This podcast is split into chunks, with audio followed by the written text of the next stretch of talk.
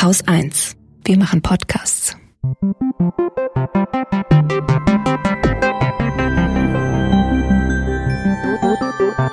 Anekdotisch. Evident. Herzlich willkommen zu einer neuen Folge Anekdotisch Evident. Heute haben wir ein Thema, das Katrin sich ausgesucht hat und als sie mir das vorschlug, war ich erstmal skeptisch. Es ist nämlich das Thema Ehrlichkeit. Und das hat sie selber schon erkannt und ich habe es dann auch gecheckt. Eigentlich hatten wir das Thema doch schon, denn wir haben schon mal eine Sendung über das Lügen aufgenommen. Und wer über das Lügen spricht, der kann natürlich nicht das Thema ehrlich sein verschweigen. Also was ein bisschen doppelt gemoppelt und ich war mir nicht ganz sicher, ob das funktionieren wird. Und dann habe ich selber äh, mich mit dem Thema Ehrlichkeit ganz grob beschäftigt und habe festgestellt, das ist ja viel mehr als die Wahrheit sagen. Mhm. Ehrlichkeit bedeutet ja nicht nur nicht lügen, sondern ähm, im Wort Ehrlichkeit steht das, steckt das Wort Ehre. Das heißt, es ist eigentlich wie so eine Tugend oder ein Persönlichkeitsmerkmal. Man kann auch sagen Verlässlichkeit, Loyalität, Korrektheit, jemand, der die Normen einhält, kein Schwein ist, der, der einfach ein guter Mensch ist, könnte man so äh, ganz allgemein sagen, es meint halt so, so eine Redlichkeit, Aufrichtigkeit, mhm. Fairness auch, Geradlinigkeit, Offenheit. Also es gibt ganz, ganz viel, was dieser Begriff eigentlich umfasst. Und jetzt übergebe ich das Wort an dich. Ich möchte nämlich wissen, warum ausgerechnet jetzt das Thema Ehrlichkeit dir so sehr unter den Nägeln gebrannt hat. Ja, weil sie mir gefehlt hat. Und zwar ganz massiv. Also ich finde, die Leute sind äh, krass unehrlich. Ich höre momentan aus der Politik nur wenige ehrliche Botschaften. Es gibt auch einen sehr schönen Artikel bei den Krautreportern, den wir auch verlinken und der dann auch ohne Paywall sein müsste, wo es darum geht, wie man eben erkennt, wenn PolitikerInnen keine ehrlichen Antworten geben, zum Beispiel ausweichende Antworten und wie sie sich darum herummogeln, die Wahrheit oder eine ehrliche Antwort zu geben. Und äh, tatsächlich gab es einen Auslöser für mich für das Thema. Und das ist eine Geschichte, die mir letzten Spätherbst passiert ist. Es meldete sich bei uns ein Hörer, jetzt nicht unseres Podcasts, sondern eines anderen Podcasts, und der schrieb mir, hey, ich bin langjähriger Hörer, aber ich kann es nicht mehr aushalten, weil ihr so schlecht über Ungeimpfte redet. Also es ging um die Wochendämmerung und wir haben da halt, naja, ich würde nicht sagen direkt immer nur schlecht über ungeimpfte Geräte, aber halt Unverständnis geäußert. Und er so, ja, man kann halt sehr gute Gründe haben, nicht geimpft zu sein. Er zum Beispiel hätte Epilepsie und bei ihm habe schon mal eine Impfung einen epileptischen Anfall ausgelöst und deswegen wolle er das nicht so. Und der hat mich einfach angesprochen als Hörer, als jemand, der sich Sorgen macht, der auch eine Krankheit hat und deswegen Angst hat.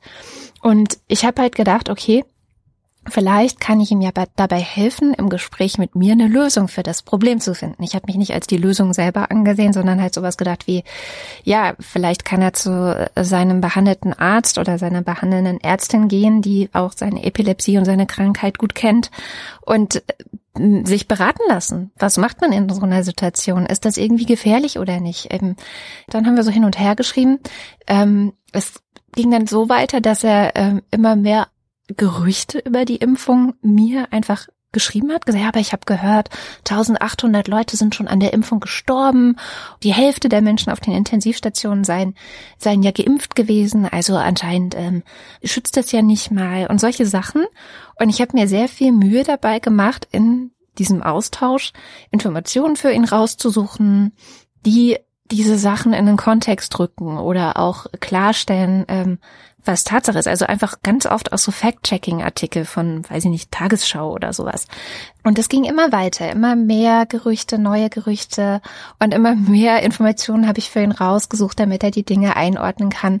Und irgendwann, nachdem wir so echt lange hin und her geschrieben haben, kam dann wieder irgendein Gerücht, vermute ich, irgendwas über die Impfung, was ich dann wieder widerlegt habe.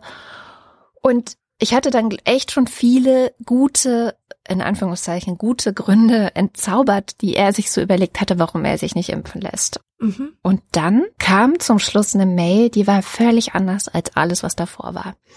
Also erstens ist er halt überhaupt nicht auf die ganzen Belege eingegangen, die ich ihm geliefert hatte. Also die ganze Desinformation, die er über die Impfung so mir vorgelegt hat, die hatte ich ja widerlegt. Aber das hat er einfach mhm. nicht weiter kommentiert. sondern dann gesagt, so weißt du, ich bin ja Geschichtslehrer und ich muss echt sagen, wenn ich sehe, wie in Deutschland mit Ungeimpften umgegangen wird, dann kann ich gut nachfühlen, wie sich damals die Juden gefühlt haben. Ja. Und dann hat er in der gleichen Antwort noch ein Video, guck mal hier, von Wolfgang Wodak geschickt. Das ist so einer, falls ihr den nicht kennt, ist auch besser so, einer der Gurus in der Querdenker-Szene. Und hat damit so gezeigt für mich, okay, das ist ein Querdenker. Ja, es ist gar mhm. kein Hörer, der schon immer die Wochendämmerung hört und sich jetzt Sorgen macht, so, sondern ich habe dann auch mal nach ihm gegoogelt. Ich habe ihn auf Facebook gefunden und gesehen, dass er schon Ende 2020, also ein Jahr vorher, ähm, auf Facebook Corona für harmlos erklärt hat. Also er war auch mhm. nicht neu impfskeptisch oder so, sondern er war schon ein ganzes Jahr lang Querdenker. So. Ja, verstehe. Und ich war so sauer, weil der mich so hinters Licht geführt hatte. Ja, ich habe halt geantwortet, weil ich dachte, das ist ein Gespräch. Aber er, ich, ich hätte ja niemals geantwortet, wenn ich gewusst hätte, das ist ein Hardcore-Querdenker, der schon seit über einem Jahr solche Sachen im Internet teilt und der sich selbst mit den Jugend vergleicht. Ja, so da hätte ich ja gar nicht erst angefangen, mit ihm zu schreiben. Also er hat dir tatsächlich, hat er dir denn äh, Signale gegeben, dass er Aufklärung wünscht oder dass er disinformiert ist oder oder wollte er einfach nur wollte er einfach nur labern, jemanden finden, dem er das erzählen kann, was er da denkt? Weil ich finde das total, total ehrenwert von dir, dass, dass du den ständig mit Informationen versorgt hast.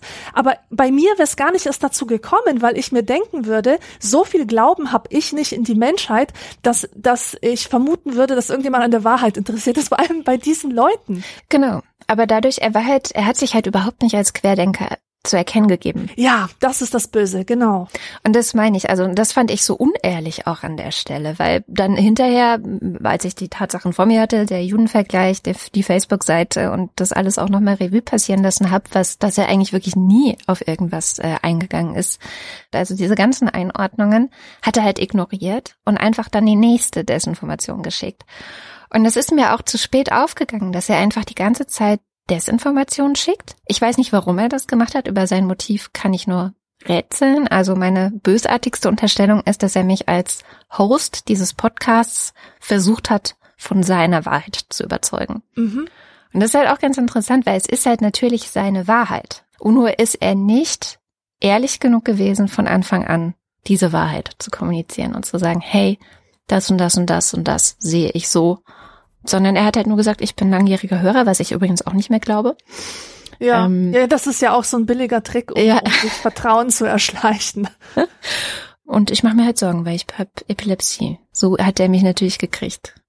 Hat dich das Thema weitergebracht? Also die Beschäftigung mit dem Thema hat es dir geholfen, mit dieser Situation, die du mit diesem Pseudohörer da hattest, ähm, irgendwie aufzuschlüsseln oder etwas zu begreifen? Mm, ja, also be begriffen habe ich daran, dass es mir wahnsinnig wichtig ist, dass die Leute ehrlicher sind und sich nicht hinter irgendwelchen Sachen verstecken. Ich hatte auch noch einen anderen Austausch mit einem anderen Impfgegner. Es war auch so jemand, der den kannte ich. Ne? Also so vom Lesen auf Twitter von früher in Anführungszeichen und der ist so die Kategorie Sarah Wagenknecht, würde ich sagen. Also so eine linke Person, die man immer schon mal wieder so im Augenwinkel gesehen hat auf Twitter und die jetzt halt dann angefangen hat, mich zu beschimpfen, hat mir unterstellt, ich sei im Wahn und ich weiß nicht was alles. Überall würden Lügen verbreitet. Und dann habe ich ihn halt einfach nur per DM gefragt, warum bist du denn nicht geimpft? Und dann kam, wieso? Ich habe doch gar nicht gesagt, dass ich nicht geimpft bin. Wer sagt denn, dass ich nicht geimpft bin? Und er hat halt nicht auf diese Frage geantwortet. Und das fand ich so erstaunlich, weil, und auch bei diesem anderen Typen, weil ich das Gefühl habe, sie können nicht mal zu sich selber so ehrlich sein, dass sie sagen, ja, ich bin Impfgegner. Ich glaube ganz fest daran, dass das böse ist, was hier mit uns gemacht wird. Und deswegen mache ich das nicht, sondern sie kriegen schon mit, und da kommen wir bestimmt später auch noch drauf zu sprechen, dass es so ein sozial erwünschtes Verhalten gibt, sich nicht sofort als Querdenker zu outen. Nee, du willst den anderen erstmal abchecken. Ja, und hinter so, hinter so ein paar harmlos wirkenden ähm, Ausreden zu verstecken. Und ich finde, Ausreden sind schon mal ein einer der Hauptbestandteile von Unehrlichkeit. Ich, und das sind gar nicht Lügen, sondern sie sagen meistens schon irgendwas, was auch stimmt. nur halt nicht das, was gerade zu sagen gewesen wäre. Und das ist wieder die Gemeinsamkeit mit Politikern. Du stellst den Politikern eine klare Frage. Olaf Scholz, wie gesagt, ist gerade äh, sehr viel auch in den Medien Diskussion darüber, wie er halt einfach nicht auf Fragen antwortet, sondern du stell, mhm. fragst ihn, ja, ist denn jetzt im Russland-Konflikt, wird dann dann auch nochmal über Nord Stream 2 gesprochen? Und er redet und redet und kein einziges Mal fällt das Wort Nord Stream 2, sondern er erklärt dir irgendeine andere allgemeingültige Sache, die aber nichts mit der Frage zu tun hat. Und er ist also in dem Moment nicht ehrlich, weil wenn er ehrlich wäre zu dieser Frage, würde er sagen, ja, Nord Stream 2, verhandeln wir noch oder verhandeln wir nicht? Macht er aber nicht. Und das, das finde ich ist so der erste, der erste Schritt in Richtung Unehrlichkeit ist immer, ich weiche aus. Und ich ja. lasse die Frage gar nicht erst an mich ran, sondern ich gehe auf ein ganz anderes Feld und diskutiere was anderes.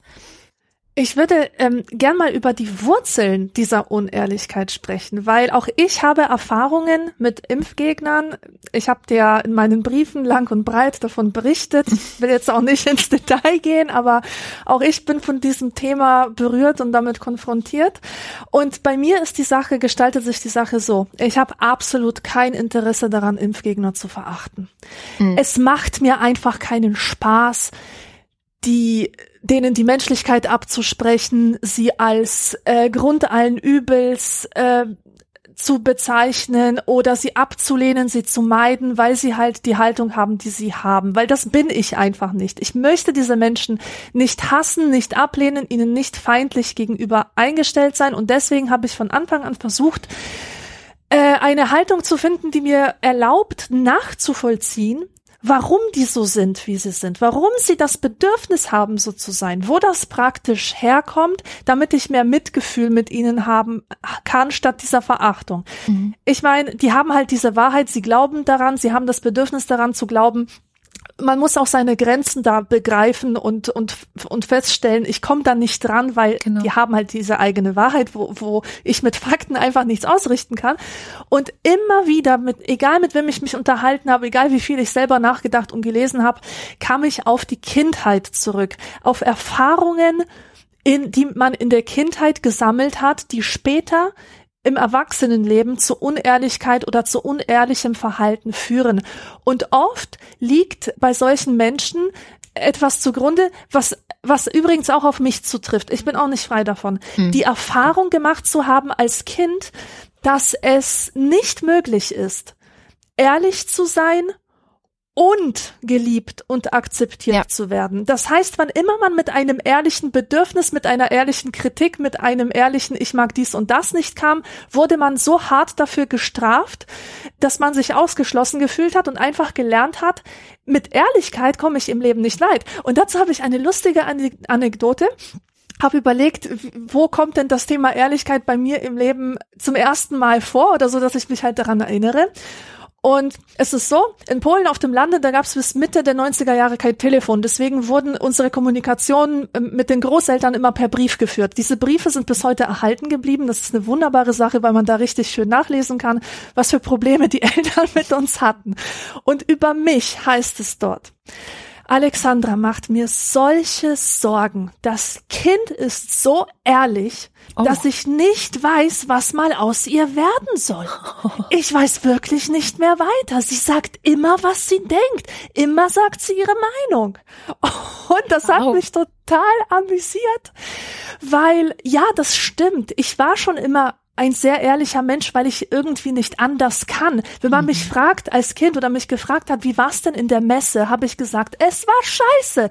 Es war öde, es war langweilig, es war total krank, es war befremdend. Ich hasse es dort. Ja, und dann gab es halt eine geknallt oder geschimpft. Mhm. Aber obwohl ich diese Strafen hatte, obwohl mir vermittelt wurde, das darf man nicht sagen, wenn die Oma dabei ist oder das darf man nicht denken oder so, ich hatte irgendwie immer ähm, so einen Leidensdruck diese Dinge ertragen zu müssen, dass es mir noch mehr wehgetan hätte, zu verschweigen, wie es mir geht. Und ja. deswegen war ich ehrlich. Und dann habe ich mich gefragt, warum dachte denn meine Mutter, dass das die schlimmste aller Eigenschaften ist? Weil die hat das da so ähm, aufgeschrieben, als würde es irgendwie meine Tochter nimmt Drogen oder ich habe, ich habe äh, Hanf in, in ihrem Rucksack gefunden. Also so hat sich das angehört. Und ich bin zum Schluss gekommen, na ja, die ist auch in einer Welt aufgewachsen, wo man einfach nur mit Lügen und nur mit Diplomatie weiterkam in Absolut. einer dörflichen Gemeinschaft darfst du dir nicht erlauben, auszuscheren. Und ich bin, bin bis heute habe ich ja jemand, der eigentlich nur unpopular Opinions hat. Ähm, diese unbeliebten Meinungen. Also ich bin oft komplett anderer Meinung als die Mehrheit über Dinge, die anderen selbstverständlich scheinen oder, oder wo man sich absolut einig ist. Zum Beispiel finde ich Harry Potter scheiße sagt mir gar nichts. Ich mag kein Raclette. Ich hasse Ed Sheeran. Ich kann nichts mit Skandinavien anfangen, ja. Und ich habe noch viel mehr unpopular Opinions. Und es ist tatsächlich so, dass es mir leicht fällt, die zu haben, weil ich nicht so sehr auf Gemeinschaft angewiesen bin. Mhm. Ich kann es gut ertragen, alleine zu sein. Deswegen kann ich mir Ehrlichkeit auch leisten. Psychologisch, beziehungsweise emotional. Und das kann nun mal nicht jeder. Absolut. Und äh, ja, das sind so Sachen, auf die ich gestoßen bin, dass es, ähm, dass man auch aus, Sel aus Selbstschutz oft lügt. Und dass solche Erfahrungen, die man in der Kindheit gemacht hat, auch natürlich in Verbindung mit der Persönlichkeit, die man hat, eine Rolle spielen, wie, wie ehrlich man später sein wird. Also ich habe jetzt natürlich die besten Voraussetzungen, weil ich so unabhängig bin von Anerkennung und Liebe und Akzeptanz. Aber es gibt Leute, die brauchen das. Die brauchen das, sonst brechen sie zusammen. Sie müssen einfach das Gefühl haben, dass sie von allen gemocht werden. Ja. Und ähm, ja, und das ist halt meistens auf irgendwelche Kindheitserlebnisse zurückzuführen. Ja, voll, absolut. Also da ähm, bin ich ganz bei dir. Und das ist ja auch etwas, was in der Erziehung der Menschen früher viel stärker ja im Vordergrund stand. Also es gibt ja so Ansichten über Kinder, man müsse deren Willen brechen, zum Beispiel. Ähm, man müsse ja. dafür sorgen, dass sie sich anpassen, weil die Gesellschaft, sonst kommen sie in der Gesellschaft nicht klar. Und das war wahrscheinlich auch die Sorge, die deine Mutter hatte. Und tatsächlich ist das was, was erst in den letzten, ja, weiß ich nicht, vielleicht 15, 20 Jahren etwas anders geworden ist. Unter anderem mein Lieblingsautor zum Thema Jesper Juhl hat da ganz stark einen Fokus drauf gelegt, dass das in der Erziehung von Kindern eben hinterfragt werden soll. Und eines der Worte, die er benutzt hat, was an Kindern wahnsinnig wertvoll ist und was es zu erhalten gibt und was Eltern respektieren müssen und wo sie darauf aufpassen müssen, dass sie es nicht zerstören, ist Integrität. Mhm. Und das ist auch das Wort, was ich für dein Verhalten ähm, wählen würde. Du bist eine sehr integre Person, die einfach einen, eine innere Wahrheit hegt schützt und pflegt, auch gegen Gewalt, ähm, und sich das nicht nehmen lässt. Aber natürlich ist exakt das etwas, was vielen heute Erwachsenen in ihrer Kindheit ausgetrieben wurde, wo sie gelernt haben, dass das nichts zählt und dass sie sich unter, also dass sie sich unterwerfen müssen unter die Erwartungen von anderen und von Erwachsenen. Und ich bin auch echt überzeugt dabei da, äh, davon, dass das eines der größten Probleme ist, warum wir so wenig Ehrlichkeit haben. Und es ist ganz witzig, weil ich habe in der Vorbereitung der Sendung ein Buch gehört als Hörbuch, Martha Beck, The Way of Integrity heißt das. Ähm, da geht's eben auch ganz viel um, ja, wie man es schafft, zuerst mal vor sich selbst ehrlich zu sein, das ist für sie der wichtigste Schritt. Oh ja. Also es ist gar nicht so das Ziel, immer ehrlich zu anderen zu sein. Da gibt's auch einen Vertreter von ähm, und eine ganze Bewegung mit einem Guru, der äh, Brad Blenden heißt. Und die Ach, meinst du diese Radical Honesty genau, Bewegung? Genau. Schlimm.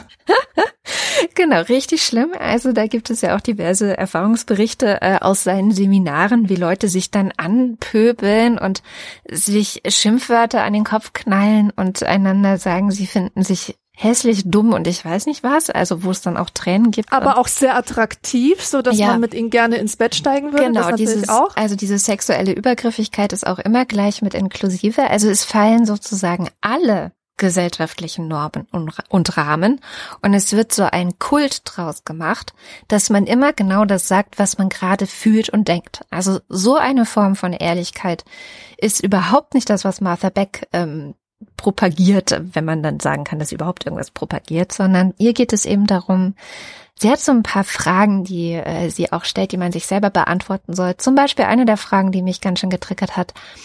mit welchen Personen verbringst du viel Zeit oder verbringst du häufig Zeit, obwohl du das selber gar nicht möchtest? Mm. Ähm, welche Aktivitäten machst du in deinem Leben, die dir in Wahrheit keinen Spaß machen? Und solche Sachen. Also, dass du reflektierst, welche Dinge in deinem Leben du tust, welche Beziehungen du pflegst, zu wem du immer nett bist. Ähm, also all die Punkte, wo du selber etwas machst, was nicht deiner inneren Wahrheit entspricht, mhm. was nicht dem entspricht, was du ehrlicherweise gerne tust und wo es dir gut dabei geht. Es können toxische Beziehungen sein, die man aber aufrecht erhält und wo man freundlich zueinander bleibt und so tut, als hätte man ein gegenseitiges Interesse. Ähm, sie, also Martha Beck, hat selber eine ganz krasse Geschichte. Sie ist Mormonin und ihr Vater ist halt leider so ein Religionsführer bei den Mormonen, also so ein ganz angesehener äh, Typ.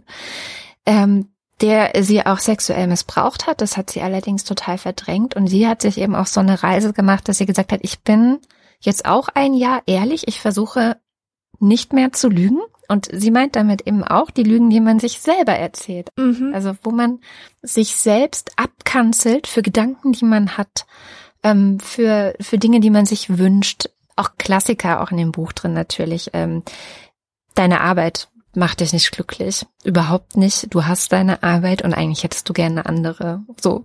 Oder du bist eben in einer, in einer Beziehung, die nicht gut ist. Und sie beschreibt eben den Weg, ähm, wie man zur Integrität finden kann. Also seine eigenen Bedürfnisse auch ernst nehmen und mhm. seine eigene Wahrheit suchen und wie man es eben auch schafft, und das ist natürlich ein, ein teilweise harter Prozess, weil das auch Beziehungen in Frage stellen kann. Das kann auch die Karriere verändern und so weiter. Wie man es schaffen kann, die eigene Wahrheit mehr zu leben. Ja. Sie macht es, wie gesagt, nicht so radikal, dass sie sagt immer und nur das, ähm, sondern sie ist sich sehr bewusst über soziale Rollen, die wir alle spielen. Ja, ähm, Goffman, wir alle spielen Theater. Das wissen wir ja auch aus der Soziologie und es ist ja auch ein Stück weit notwendig.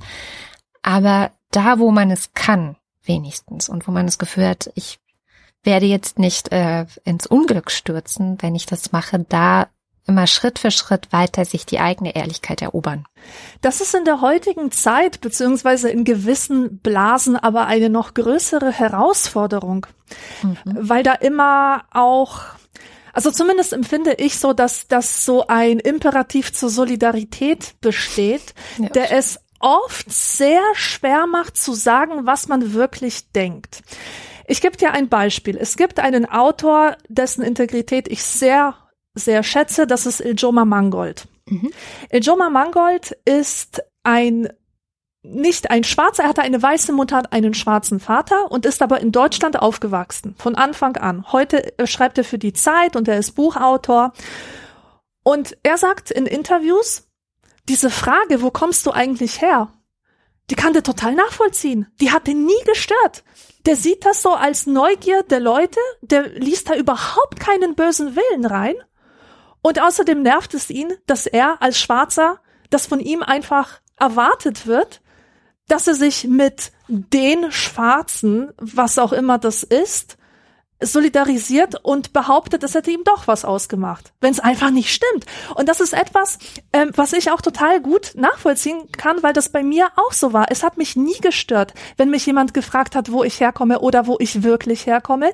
Ich habe das sehr gerne Auskunft gegeben und ich sehe ja auch, wenn ich Lesungen für Kinder mache, mit was für glänzenden Augen die mir erzählen, woher ihre Eltern kommen. Da ist so ein Gedanke wie, ja, ich bin Deutscher, auch wenn ich anders aussehe, das ist da gar nicht. Der ist da gar nicht vorhanden. Und insofern kann ich mich diesem offiziellen Diskurs nicht anschließen. Und ich sage nicht, dass diese andere Erfahrung, die da immer vor sich hergetragen wird, dass die falsch ist. Das ist halt die Wahrheit der anderen. Aber mhm. es ist nicht meine Wahrheit. Und genauso verhält es sich bei mir mit dem Gendern. Ich gendere nicht. Ich möchte nicht gegendert werden. Ich mache es so, inwieweit ich das vertreten kann, ästhetisch und vernünftig.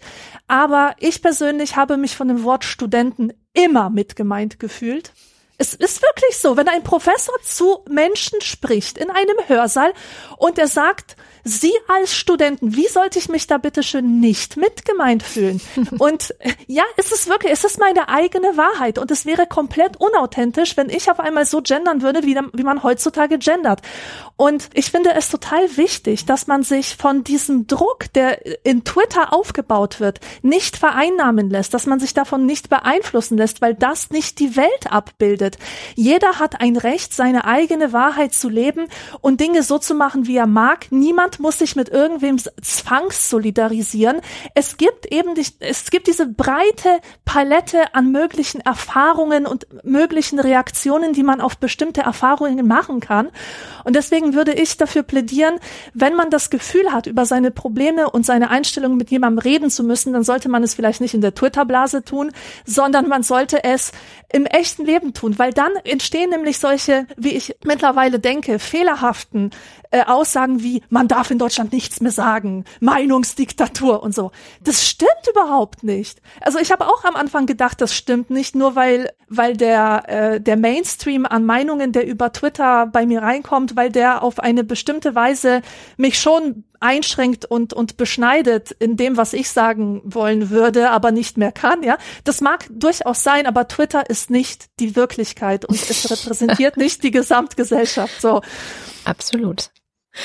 Ich kann da nur ähm, zustimmen, weil der Druck ist tatsächlich sehr groß geworden, dass man konform geht, dass man mit dem Chor singt, dass man auch, es gibt ja da auch Experimente zu, wir hatten das auch schon mal in der Sendung, das Experiment von Asch, dass ich sozusagen, wenn die Gruppe um mich herum sagt, äh, die eine Linie ist länger als die andere, obwohl es genau umgekehrt ist, dann ist es sehr schwer oder dann sagen die meisten, ja, ja, also die kürzere Linie ist eindeutig die längere. So. Ähm, also der soziale Druck ist schon sehr, sehr groß.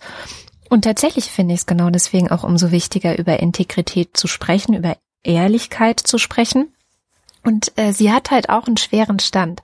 Also weil Menschen, die, ich sag mal, ihre Wahrheit aussprechen und die ähm, das vielleicht auch gar nicht auf eine angreifende Art und Weise tun. Also es gibt natürlich auch, ne, Brad Blenden ist so ein Beispiel, dass man auf eine Art und Weise in Anführungszeichen ehrlich ist, die halt einfach nur verletzend ist und die auch unnötig ist und die auch als gewaltvoll empfunden werden kann von anderen, weil sie einfach rücksichtslos ist und gar nicht ich finde, gar nicht in, in Betracht zieht, dass Kommunikation, wie Watzlawick das mal so schön gesagt hat, beinhaltet ja immer auch dem Empfänger.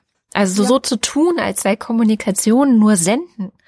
Und wenn dann irgendwie äh, was falsch aufgefasst wird, ist der Empfänger selber schuld. Das ist natürlich auch Quatsch. Und insofern ist die Ehrlichkeit natürlich auch etwas, was immer wieder ein bisschen verhandelt werden muss in jeder Form der Kommunikation. Ich merke das ganz, ganz oft, ähm, habe mich da aber auch sehr weiterentwickelt in den letzten 20 Jahren, weil ich früher sehr oft mit dem Kopf durch die Wand bin, sehr viele Leute vor den Kopf gestoßen habe, einfach weil ich meine Wahrheit ausgesprochen habe. Mhm.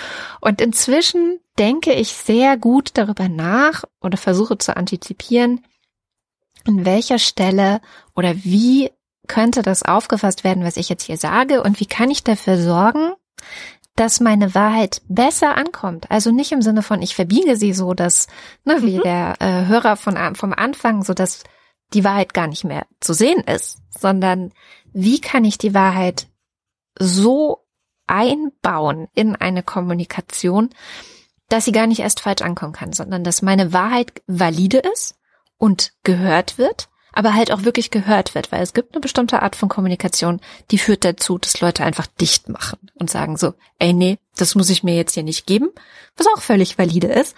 Ähm, und ich steige jetzt hier aus und breche die Beziehung ab. Und das ist mir ganz oft passiert in der Vergangenheit.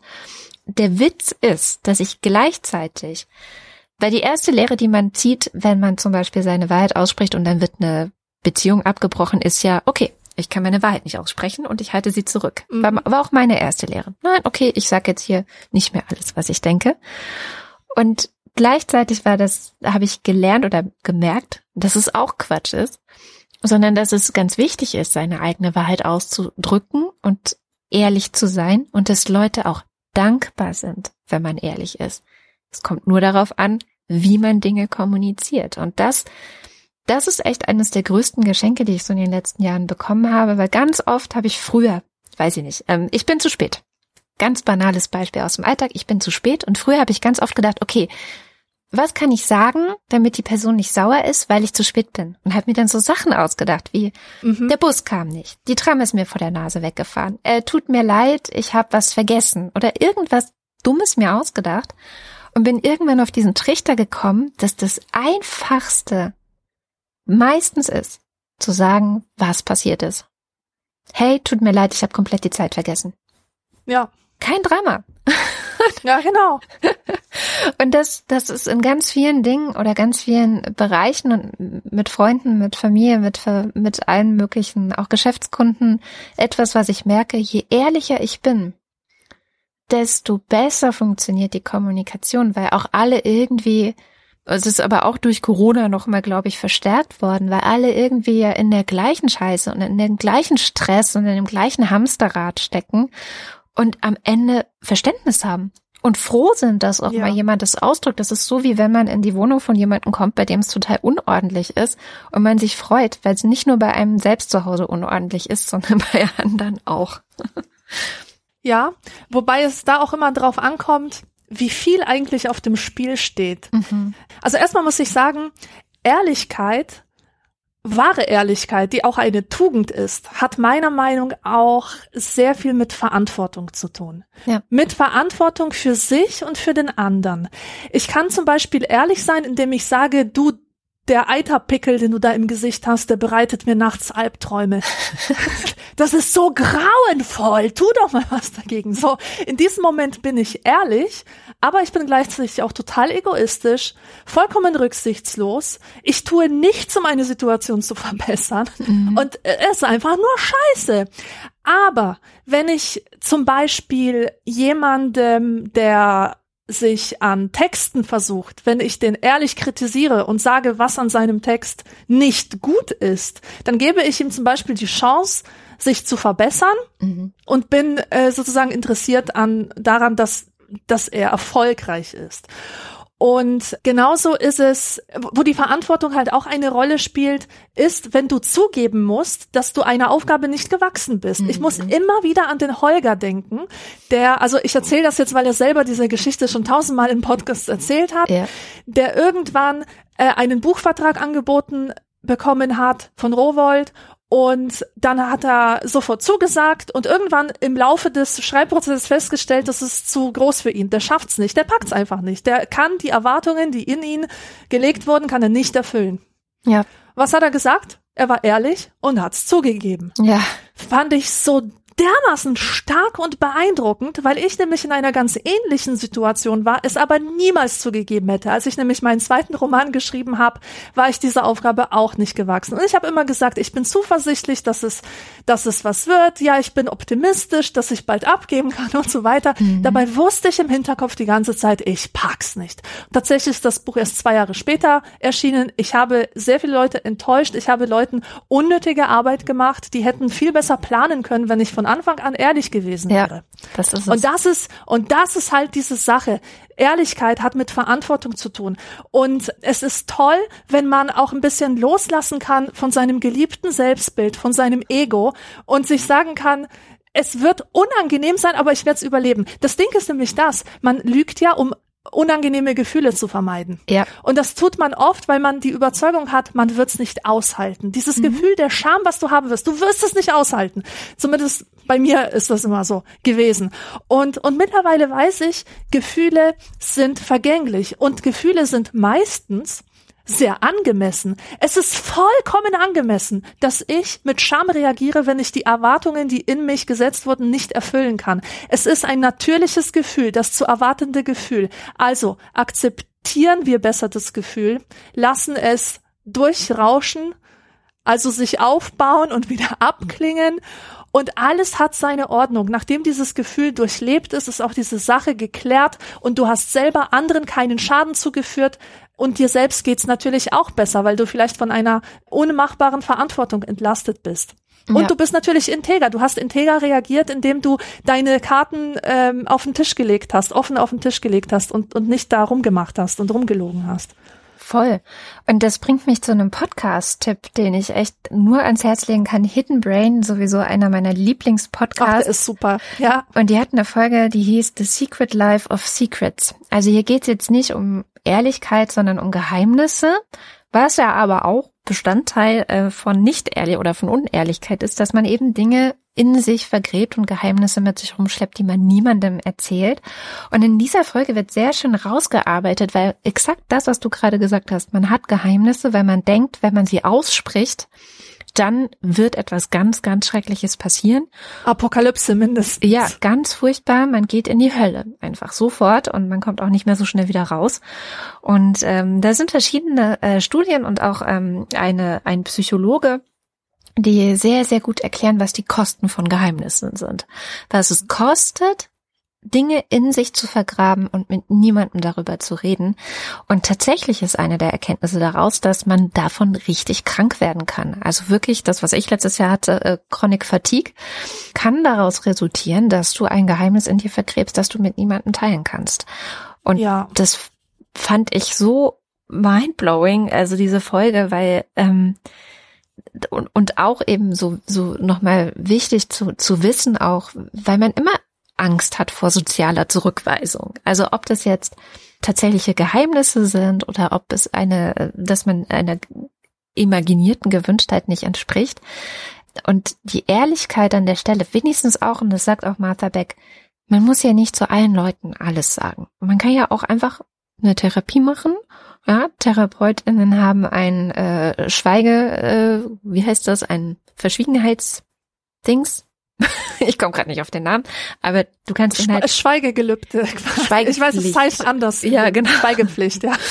ähm, das heißt, du kannst denen ja schon mal alles erzählen und das ist schon mal etwas, was ich auch selber persönlich, also ich habe ja auch schon ein paar Mal Therapie gemacht inzwischen, als so entlastend empfunden habe, dass da jemand ist, dem ich alles erzählen kann ohne gejudged zu werden und meistens haben die mich auch auf den Weg gebracht, ehrlicher zu sein. Also ich habe zum Beispiel in meiner ersten Therapie gelernt, exakt das, mir Hilfe zu holen, wenn ich nicht mehr weiterkomme. Und zu sagen, ich komme hier nicht mehr weiter, ich brauche Hilfe. Das ist ja auch eine Form der Ehrlichkeit, die man natürlich, also ich habe halt immer gedacht, nein, nein, nein, das ist Schwäche. wenn man Hilfe braucht, ist man schwach.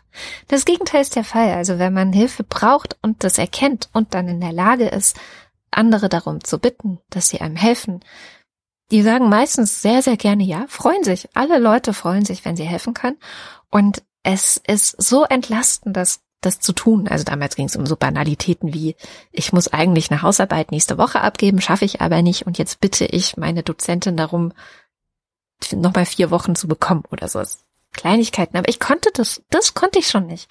Und tatsächlich kam das aus meiner Kindheit. Also weil ich einfach gelernt habe, nicht unpässlich zu sein, keine Schwierigkeiten mhm. zu machen, einfach zu funktionieren. So, das war immer die Erwartungshaltung, die an mich gestellt wurde und die ich halt bis in mein späteres Erwachsenenalter hinein, also bis vor ein paar Jahren noch versucht habe aufrechtzuerhalten. Ja, und das ist wirklich, also das, was du gesagt hast, man schadet sich damit selbst. Und es mhm. macht krank. Mhm. Ja, man schadet sich tatsächlich damit selbst.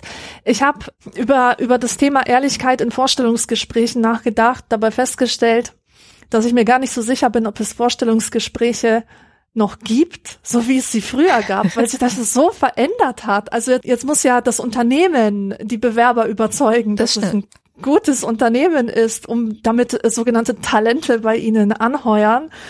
Und überhaupt wird, glaube ich, heutzutage auch super viel über Beziehungen gemacht. Also so freundschaftlich. Es ist eher freundschaftlich statt, statt so hierarchisch. Also ich bin mir gar nicht sicher, ob es das klassische Vorstellungsgespräch noch gibt. Aber ich gebe dir mal zwei Beispiele, wo ich die Wahrheit gesagt habe, wo ich gelogen habe und wo ich so gelogen habe, dass es trotzdem noch der Wahrheit entsprach. Und ah, zwar sehr gut. Das, das erste Mal ähm, hatte ich ein Vorstellungsgespräch, da war ich noch ein ganz junges Ding, 18, 19, 20, irgendwas so um den Dreh, habe mich beworben in einer Werbeagentur. Und da hat mich der Chef gefragt, ob ich denn gerne telefoniere. Ich habe ehrlich geantwortet, dass ich nicht so sehr hasse wie telefonieren. Von dem habe ich nie wieder was gehört. Da ist in der Werbeagentur schwierig. genau. So, zweites Beispiel. Da ging es um die Bewerbung äh, für meinen USA-Aufenthalt als Counselor in einem Summercamp. Mhm. in den Bewerbungsunterlagen stand, dass es dringend abgeraten wird, labilen, äh, psychisch herausgeforderten Personen, Menschen, die wissen, was eine Depression ist, sich zu bewerben. Mhm. Weil dieser Job wäre einfach sehr belastend und man brauchte dafür auch eine entsprechende Persönlichkeit. Ich hab's komplett ignoriert. Ich habe immer gedacht, leck mich am Arsch, will nach Amerika. Ja, ich schreibe da alles hin, alles auf, was ihr will, was was was ihr hören wollt. Ja. Hab geschrieben, dass ich ein super äh, so eine Cheerleader-Persönlichkeit bin, total gesellig und dass ich gut mit Kindern kann und so. Stimmt ja alles auch, aber auf die introvertierte Weise. Ich bin jetzt echt nicht so der der Drill-Instructor und Cheerleader-Typ. Jedenfalls habe ich gelogen ohne Ende und ich habe nicht nur die Leute belogen, ich habe auch mich selbst belogen, mhm. weil ich mhm. mir dachte, ach, die Situation wird meine Persönlichkeit Persönlichkeit schon entsprechend verändern und ich werde mich schon daran anpassen können. Und das ist grandios. Ich bin grandios gescheitert. Okay. Das ging nicht. Dieser Job war wirklich zu viel. Ich war wirklich am Rande des Nervenzusammenbruchs. Ich bin auch mehrmals zusammengebrochen und nur mit sehr viel Glück und Wohlwollen von den Leitern habe ich es tatsächlich geschafft, dort doch noch glücklich zu werden. Aber wenn ich nochmal vor die Wahl gestellt werden würde, ich bereue es nicht, ja, das gemacht mhm. zu haben. Aber wenn ich mit dem Wissen von heute nochmal die ähm, Möglichkeit hätte zu lügen oder mich für die Wahrheit zu entscheiden, dann würde ich auf jeden Fall mir die Wahrheit eingestehen, dass ich nicht sehr belastbar bin und das nicht machen. Und die dritte Sache war, dass ich mich tatsächlich, als ich mich für den äh, Job im Buchladen beworben habe, gesagt habe, dass ich eine gesellige Person bin, die gerne auf Menschen zugeht. Stimmt für mich im Privaten überhaupt nicht. Aber im Kontext von diesem Job kann ich das tatsächlich sehr gut. Mhm. Und ich kann es auf eine Weise, die mir überhaupt nicht das Gefühl gibt, dass das nicht mehr ich bin, sondern ich bin immer noch authentisch. Ich bin dann zwar ein bisschen angeknipst, ein bisschen anders als sonst, ein bisschen anders, als man mich vielleicht im Privatleben mhm. kennt, aber es ist immer noch im Einklang mit meiner Persönlichkeit. Und da war das zwar technically eine Lüge, also einfach, weil es, weil es nicht mein wahres Ich äh, so gesehen widerspiegelt, aber dann auch irgendwie nicht, weil ich kann das ja performen, ich kann sogar performen, ohne mich selbst zu belügen. Die Rolle kannst du gut dann sozusagen so ja, genau. mit Goffman gedacht. Ich fühle mich wohl in dieser Rolle, so ja, kann man es sagen. Ja. Genau. Und alles andere spielt überhaupt keine Rolle. Ich füge weder den Kunden einen Schaden zu noch mir. Das kann ich voll gut nachfühlen, weil ich habe immer gerne gekellnert. Mhm wo man ja einfach Leu fremde Leute anspricht. Ich hasse ja, fremde genau. Leute ansprechen. Ich auch, ich auch. Aber ich habe keinen total geliebt. fern. Ja. Mhm. Hey, vielleicht ist das deswegen so, weil ähm, also ich kann mir vorstellen, dass es eigentlich auch so eine Angst ist, die durch das Kellnern dir genommen wird, wird weil da musst du es machen. Mhm. Das ist so wie, ähm, also von vielen Schauspielern ist bekannt, dass sie sehr ängstliche Menschen sind, die ähm, die große Probleme haben, im Privaten zu zeigen, wie sie sich fühlen. Ja. Und als Schauspieler gehen die voll auf in ihren Gefühlen, weil da dürfen sie es. Also ja. ohne, ohne die Angst verletzt zu werden, weil in dieser Rolle ist das ja erlaubt und in dieser Rolle wird das erwartet und sie haben nicht das Gefühl, irgendeine persönliche Grenze von sich da zu verletzen. Mhm. Ja, das ist ein guter Gedanke. Hm. Jetzt will ich Schauspielerin werden. Nein. Schauen wir doch noch mal ein bisschen in die Philosophie, weil da habe ich auch mhm. was zum Thema Ehrlichkeit gefunden, was ich sehr spannend fand und ein bisschen weiterknüpfen möchte. Also vor allem David Hume hat sich ein bisschen damit beschäftigt. Er hat äh, in seinem Werk Traktat über die menschliche Natur, ähm, hat er so unterschieden zwischen natürlichen Tugenden, das sind so die Tugenden, mit denen kommst du auf die Welt, da musst du nichts für tun, dass du die hast, so die sind angeboren, er nennt da Güte, Barmherzigkeit, Sympathie, sowas. Äh, und die künstlichen Tugenden, das sind so Tugenden, die halt, äh, ja, die, die man lernen muss. Also man, man, und dazu gehört zum Beispiel Ehrlichkeit. Man muss Ehrlichkeit lernen. So, du kommst hier auf die Welt und kannst es. Und äh, dazu gehört auch noch sowas wie er nennt da Treue, was ich so ein bisschen altmodisch fand, aber sowas wie Rechtsstaatlichkeit auch und noch ein paar andere Sachen. Und das sind die Tugenden, sagt er, die sind einfach wichtig, dass Menschen die lernen, weil sie das Zusammenleben von allen besser machen. Also in einer Gemeinschaft, wo Leute diese Tugenden gelernt haben, geht's allen besser. Auch wenn es für den Einzelnen manchmal vielleicht schwierig ist, aber für alle ist es besser, zum Beispiel bei der Ehrlichkeit, wenn man weiß, woran man ist. Ist ja einfach ein Wert an sich. Und in einem, in seinem ersten Werk, das hieß eine Untersuchung über die Prinzipien der Moral, da hat er noch ein paar mehr solche Tugenden aufgelistet. Gerechtigkeit, Besonnenheit, Mut und viele andere. Und alles, auch das sind ja auch Dinge, die man erst lernt, die man auch lernt, um irgendwie ein besseres Leben zu haben. Und besseres Leben heißt ja ganz oft ich passe besser in die Gemeinschaft und es geht der Gemeinschaft auch besser. Mhm. Und er geht sogar so weit, dass er sagt, würden sich alle Menschen tugendhaft verhalten, dann wäre eine politische Ordnung überflüssig. Mm. Weil sich aber in der realen Gesellschaft nicht alle Menschen tugendhaft verhalten, liegt eben die Legitimation von zum Beispiel Regierungen darin, dass sie dafür sorgen, dass die Tugenden in der Gesellschaft praktiziert werden.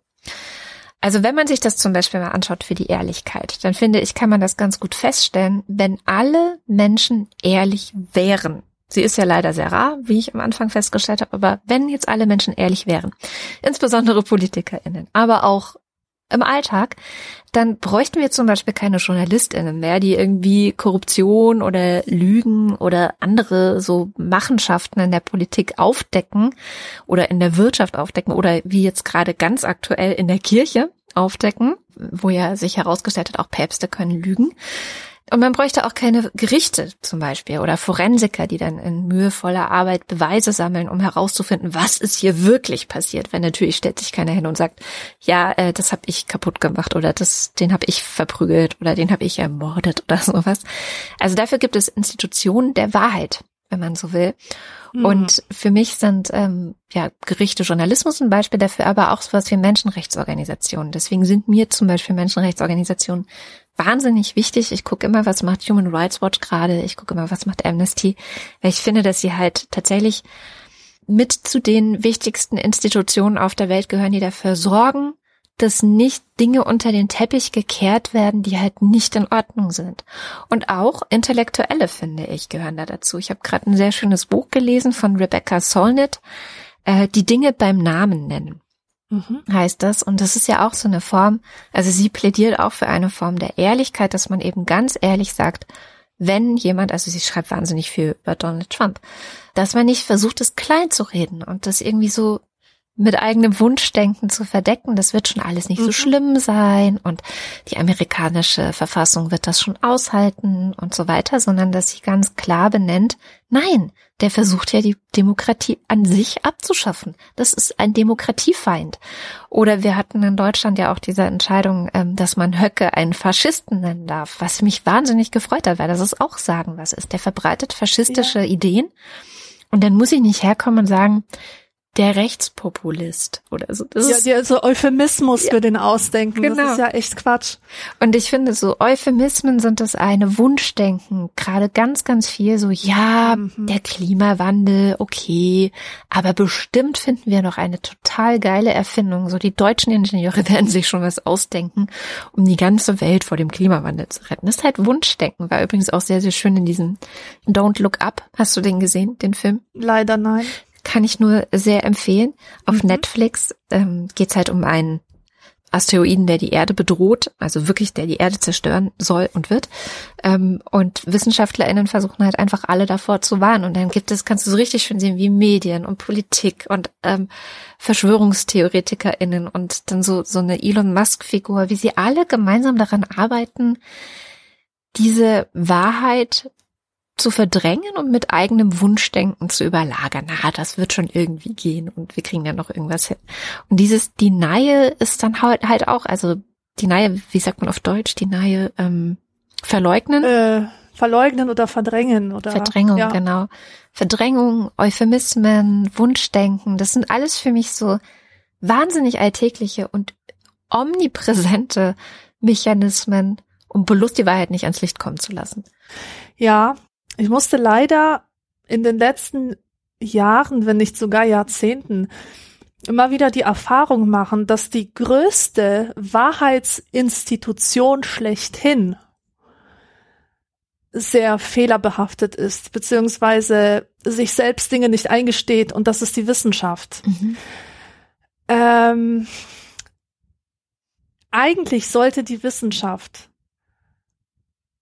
total an der Wahrheit interessiert sein. Und ähm, ich sehe das Problem darin, dass sie verkennt, wie der Mensch gestrickt ist und dass der Mensch an und für sich eigentlich kein guter Wissenschaftler sein kann, weil er eben ein Mensch mit Emotionen ist, der auch diese Sachen empfindet, die du gerade alle aufgezählt hast, mit Wunschdenken, Verdrängung, diverse Effekte, die man da so haben kann. Also sagt ja einfach ein paar Sachen, die mir immer wieder auffallen.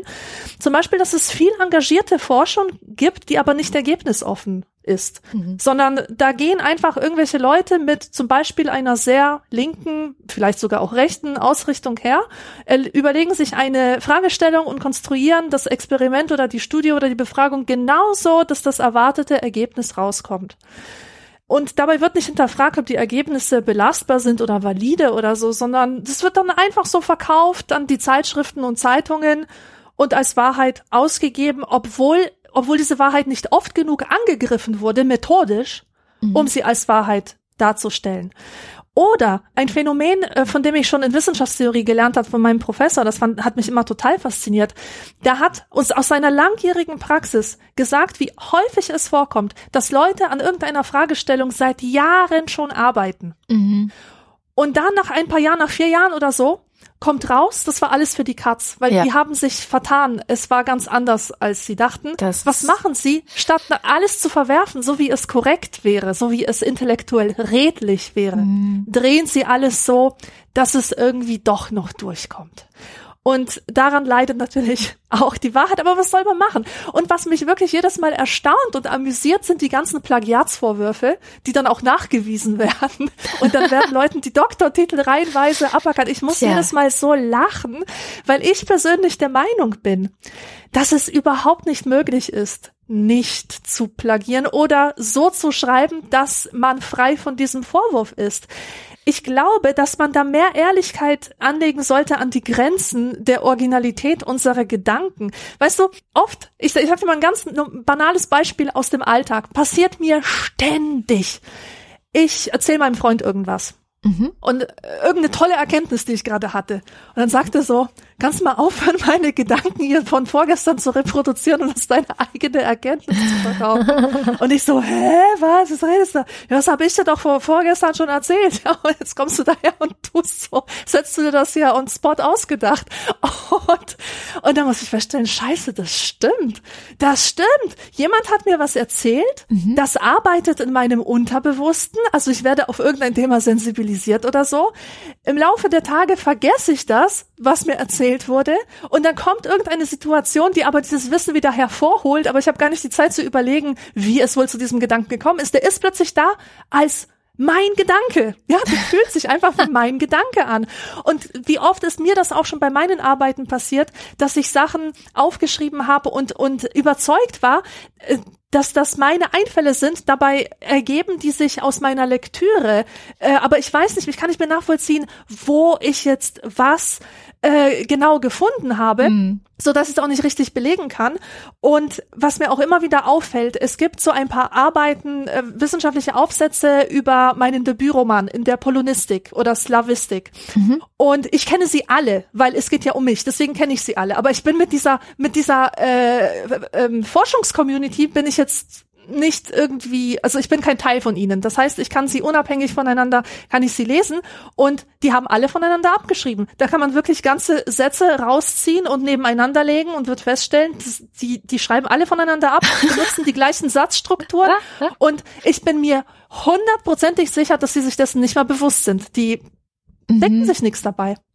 Ja, ich, ich habe erst wollte ich dir widersprechen, weil es gibt natürlich diese Fälle, ne, die sieht man, also ich habe mir zum Beispiel das von Franziska Giffey auch selber angeguckt, weil ich mir ein Bild mhm. davon machen wollte. Das ist eh, glaube ich, immer ganz gut, mhm. wenn man so, ja, ja. die einen sagen dies, die anderen sagen das, okay, ich schaue es mir, wenn es möglich ist, äh, selber an und, und, und vergleiche oder, oder klopfe ab, was, was ich jetzt denke. Und äh, da zum Beispiel war es so eindeutig, also ganze Sätze waren exakt so wie in anderen Publikationen, ähm, nicht nur sinngemäß und paraphrasiert, sondern exakt. Also wirklich mhm. eins zu eins kopiert und dann aber halt ohne Quellenangabe. Und das finde ich ist natürlich nicht redlich. Also da äh, gehört ja. es ja auch zur wissenschaftlichen Ehrlichkeit dazu, zu sagen, das habe ich jetzt aus dem Buch von X und Y. Ähm, und es ist halt nicht wissenschaftlich, das zu unterschlagen und als einen eigenen, also in diesem Satz tatsächlich genau so zu verkaufen. So. Und gleichzeitig hast du vollkommen recht. Also ich ähm, bin da auch mal wieder so ein bisschen hin und her gerissen. Es gibt ja auch wirklich Plagiatsvorwürfe. Äh, ich bin von einer Person auf Twitter geblockt, weil die Person damals ähm, Plagiatsvorwürfe erhoben hat. Da ging es um einen Vortrag, äh, der gehalten wurde über ein Thema, was so ein Allerweltsthema war. Es ging um was Digitales. Ähm, und jemand anders hat dann zu dem gleichen Allerweltsthema einen Artikel geschrieben.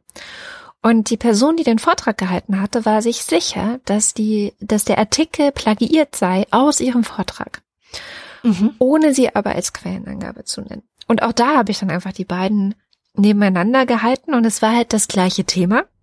Mhm. Es waren auch gleiche Erkenntnisse da drin. Ja, was ja eher für die Richtigkeit der Erkenntnisse spricht. Ja. Also wenn mehrere Forscher äh, zum selben Ergebnis kommen, ist das ja vollkommen. Aber es war nun wirklich nicht plagiiert, weil auf ja, diese Erkenntnisse ja. kommst du halt auch, wenn du nur mal äh, einen Tag lang über dieses Thema nachdenkst. So. Mhm. Und das war echt ein Hin und Her damals, das weiß ich noch, das war so absurd auch. Und da ging es genau, wie du vorhin gesagt hast, auch dann da irgendwann nicht mehr darum, war es ein Plagiat oder nicht, sondern ist man jetzt solidarisch mit X oder ist man solidarisch mit Y? Also es ging dann auch irgendwann nicht mehr um die Wahrheit, sondern es wurde dann auf so eine neue Ebene gehoben. Es war natürlich äh, eine feministische Debatte oder es ging in der feministischen Community einher. Deswegen habe ich das auch alles so, so hautnah mitbekommen. Und leider, es war wie so ein Autounfall auch für mich. Ich habe es wirklich von Anfang an gesehen, relativ schnell gesehen, der Vorwurf des Plagiats ist Quatsch. Und aber dann war es irgendwann noch so, du konntest nicht mal mehr sagen, das ist Quatsch, sondern hey, du musst jetzt solidarisch sein, auch wenn es Quatsch ist, mhm. ist egal. Wirf ja, genau. alle deine Vorbehalte hinter dich und sei solidarisch. Und deswegen bin ich auch geblockt, weil ich das natürlich nicht war. ja, genau das, genau das meinte ich. Mhm. Ich habe so wahnsinnig viel zu dem Thema gar nicht mehr dabei. Außer eine Sache, die ich immer wieder sehr lustig finde und die man auf jeden Fall auch im Hinterkopf behalten sollte. Wir haben es in unserem Studium gelernt, ähm, in der Soziologie. Sozial erwünschtes Verhalten bei der Beantwortung von Umfragen. hm, das finde ja. ich ist ein so lustiges Thema, weil es ganz oft, du warst vorhin schon bei den Studien und dann werden irgendwelche Sachen abgefragt. Sind sie geimpft, sind sie nicht geimpft? Das ist ja in letzter Zeit ein häufiges Thema. Und ich bin da auch immer sehr, sehr vorsichtig bei diesen ganzen Sexumfragen. Mit denen habe ich mich vor ein paar Jahren wegen meines Sexbuches relativ intensiv beschäftigt. Wie oft haben sie Sex? Wer schreibt da rein? Einmal im Jahr. Also natürlich schreibt das keiner da rein. Alle haben mindestens einmal in der Woche Sex, ist ja klar.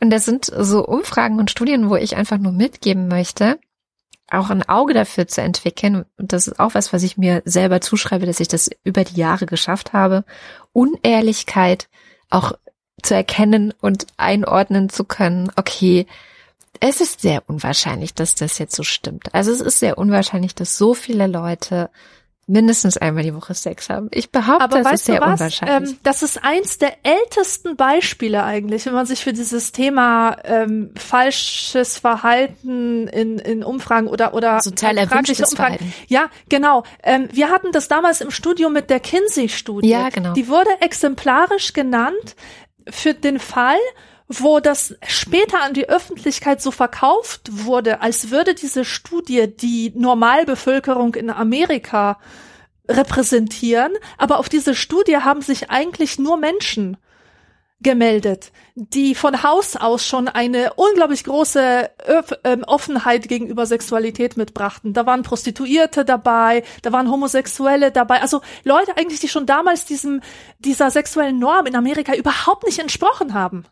Ja, das ist dann ja eher diese Selektion, die vorher stattfindet. Wer beantwortet die Fragen überhaupt? Ja, ja, genau. Das ist auch ein Effekt, den man, äh, den man da berücksichtigen muss. Genau, das sind dann immer die Leute, die das Thema sowieso schon völlig unter den Nägeln brennen haben und sagen, ja, ich muss genau. dazu was sagen. ja, ja.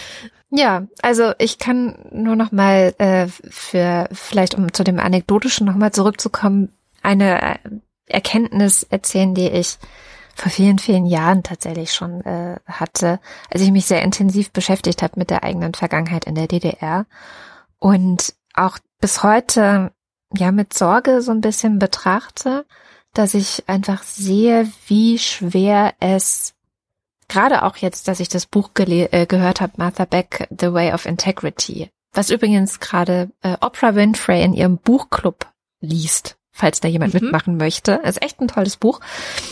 Die Leute sind halt nicht integer. Also in der DDR war das nämlich tatsächlich schlecht, integer zu sein, sondern du musstest halt angepasst sein. Du musstest halt sagen, ja, ich finde richtig, was die Partei sagt. Ich bin voll die Marxistin. Ich stehe hinter allem, was Friedrich Engels gesagt hat und der Westen ist faschistisch. So, das musstest du halt sagen, um einen Beruf zum Beispiel lernen zu können, den du lernen willst. Und, Na klar. Und das steckt so tief drin. Also diese Angst auch davor, für die eigene Wahrheit auszusprechen, auch zu sagen, ähm, ich, ich manchmal sage ich so im Scherz, eigentlich bräuchte die gesamte ehemalige DDR mal so eine Art Psychotherapie, ja, dass die einfach mal zu jemandem sich setzen und da mal ganz ehrlich sind und einfach alles sagen, wie es wirklich ist, weil wirklich diese, also gerade bei der Generation meiner Eltern und alle Generationen, die noch älter sind, das so tief drin setzt, sich zu verstecken und die eigenen Bedürfnisse, die eigene, was man wirklich denkt, die eigene, ja, Realität, Wirklichkeit zu verstecken hinter einer Fassade von, es ist alles in Ordnung. Mhm.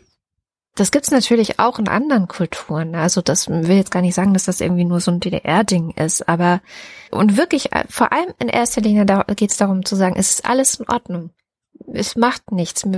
Die Leute können die schlimmsten Krankheiten haben. Es kann versucht, also ich kenne den Fall von einer Frau, die hat versucht, sich umzubringen und hat hinterher gesagt, naja, mir geht's wieder gut und alle drumherum haben gesagt, ja, ihr geht's ja wieder gut. Ähm, mhm. Und ich so, ja, aber vielleicht ist mal Therapie, Depression, wie brauchst du Hilfe, so, ne? Nein, nein, ihr geht's ja gut. Und alle sind einfach total damit beschäftigt, dieses Bild aufrechtzuerhalten, dass es keine Probleme gibt. Mhm. Und das macht mich manchmal richtig wahnsinnig, weil ich so denke, Leute, ihr werdet, euch wird's wahrscheinlich so viel besser gehen, wenn ihr einfach ehrlich werdet. Mir geht's nicht gut. Ja. Ich habe Probleme. Ich brauche Hilfe. Und ich mag eigentlich nicht mehr. Ja, genau. Das macht einen auch sympathischer. Ja. Und ich wollte zum, zum Schluss noch eine Lanze für das Falsche brechen. also für, für ein bisschen Lüge. Und zwar komme ich jetzt zu einem Punkt, dem Punkt Authentizität. Ja. Authentizität ist etwas, was ich als Trend ablehne. Ich finde es nicht gut, ständig in allen Situationen identisch mit sich selbst zu sein und das selbst dann zu begreifen, als ich tu immer, wie ich mich fühle und ich sag immer, was ich denke und ich verhalte mich immer so, wie es gerade meinen Bedürfnissen entspricht. Das finde ich einfach unangenehm. Ähm, also ich finde es gut, dass es soziale Rollen gibt und dass man sich an diese sozialen Rollen auch hält, dass man in bestimmten Situationen weiß, was man rausschneidet. Mhm. Und das ähm, muss man auch, weil wir haben verschiedene soziale Rollen, die einander auch widersprechen, die mit verschiedenen Erwartungen einhergehen, wo es sonst zu einem Konflikt kommen würde, wenn wir das nicht klar voneinander trennen würden. Und eine Sache, die mich ganz besonders ja ekelt, eigentlich fast schon ekelt. Das ist, wenn ich auf Instagram einer tollen Künstlerin folge, die, der ich folge, weil sie super Musik macht oder wunderbare Bilder malt oder was auch immer. Meistens sind es Musikerinnen. Ich verfolge die, die Musikvideos halt und auf einmal grätscht mir da ihr Selfie rein.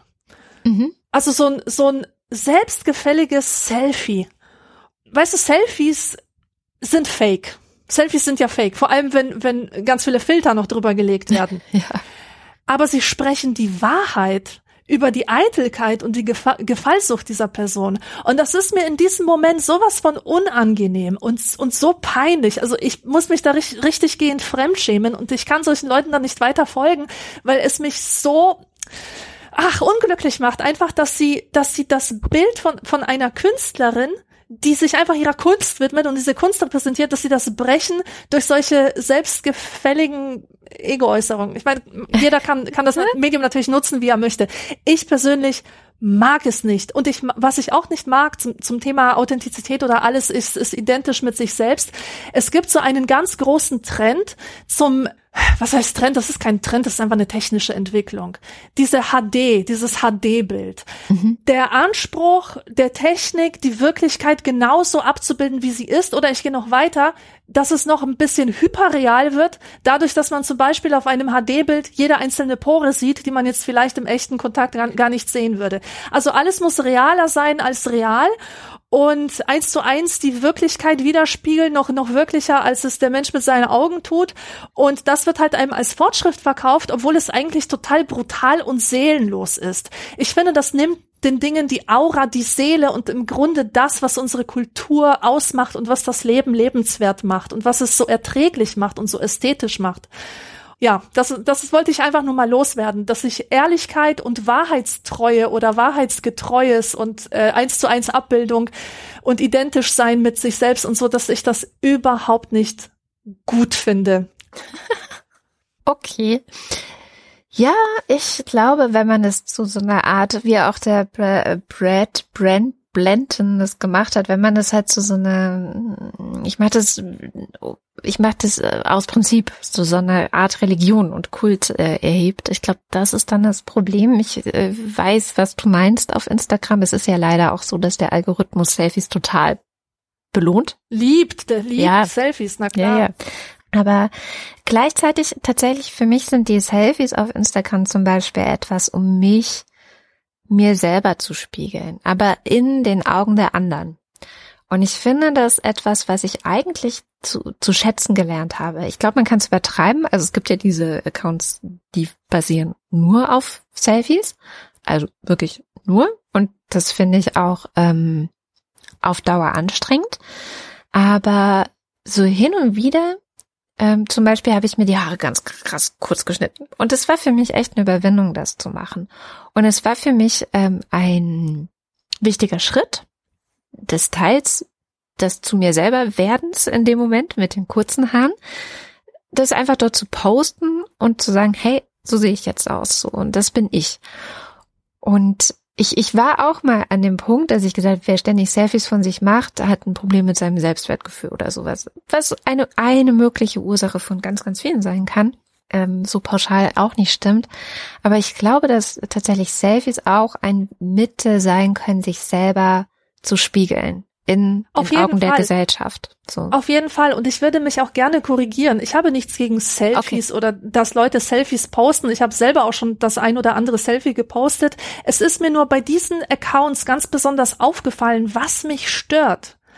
Ich habe ja gesagt, ich, ich habe da einfach Personen, die in ihrer Rolle zum Beispiel als Musikerin auftreten mhm. und dann die, wird diese Rolle komisch vermischt mit der Privatperson und, ja. und ich wollte diese Person nie von dieser Seite kennenlernen. Verstehst du? Also das meine ich. Da ist mir zum ersten Mal aufgefallen, hier stimmt irgendwas nicht oder hier ist irgendwie etwas nicht so, wie es sollte. Natürlich haben die auch alle das Recht, mit ihrem Instagram-Account was äh, machen zu können, ähm, was sie wollen, aber mir ist dadurch klar geworden, dass durch diese Vermischung aus öffentlicher Persona und aus dem Privaten, dass da etwas verloren angeht, mhm. was mir persönlich sehr am Herzen gelegen hat immer.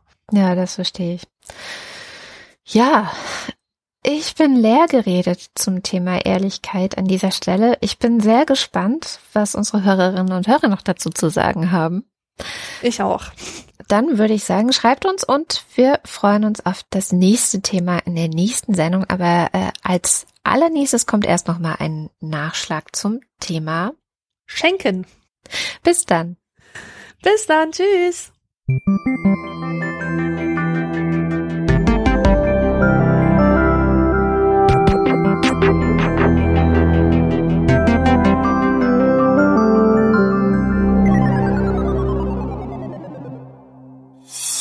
Eine Produktion von Haus 1.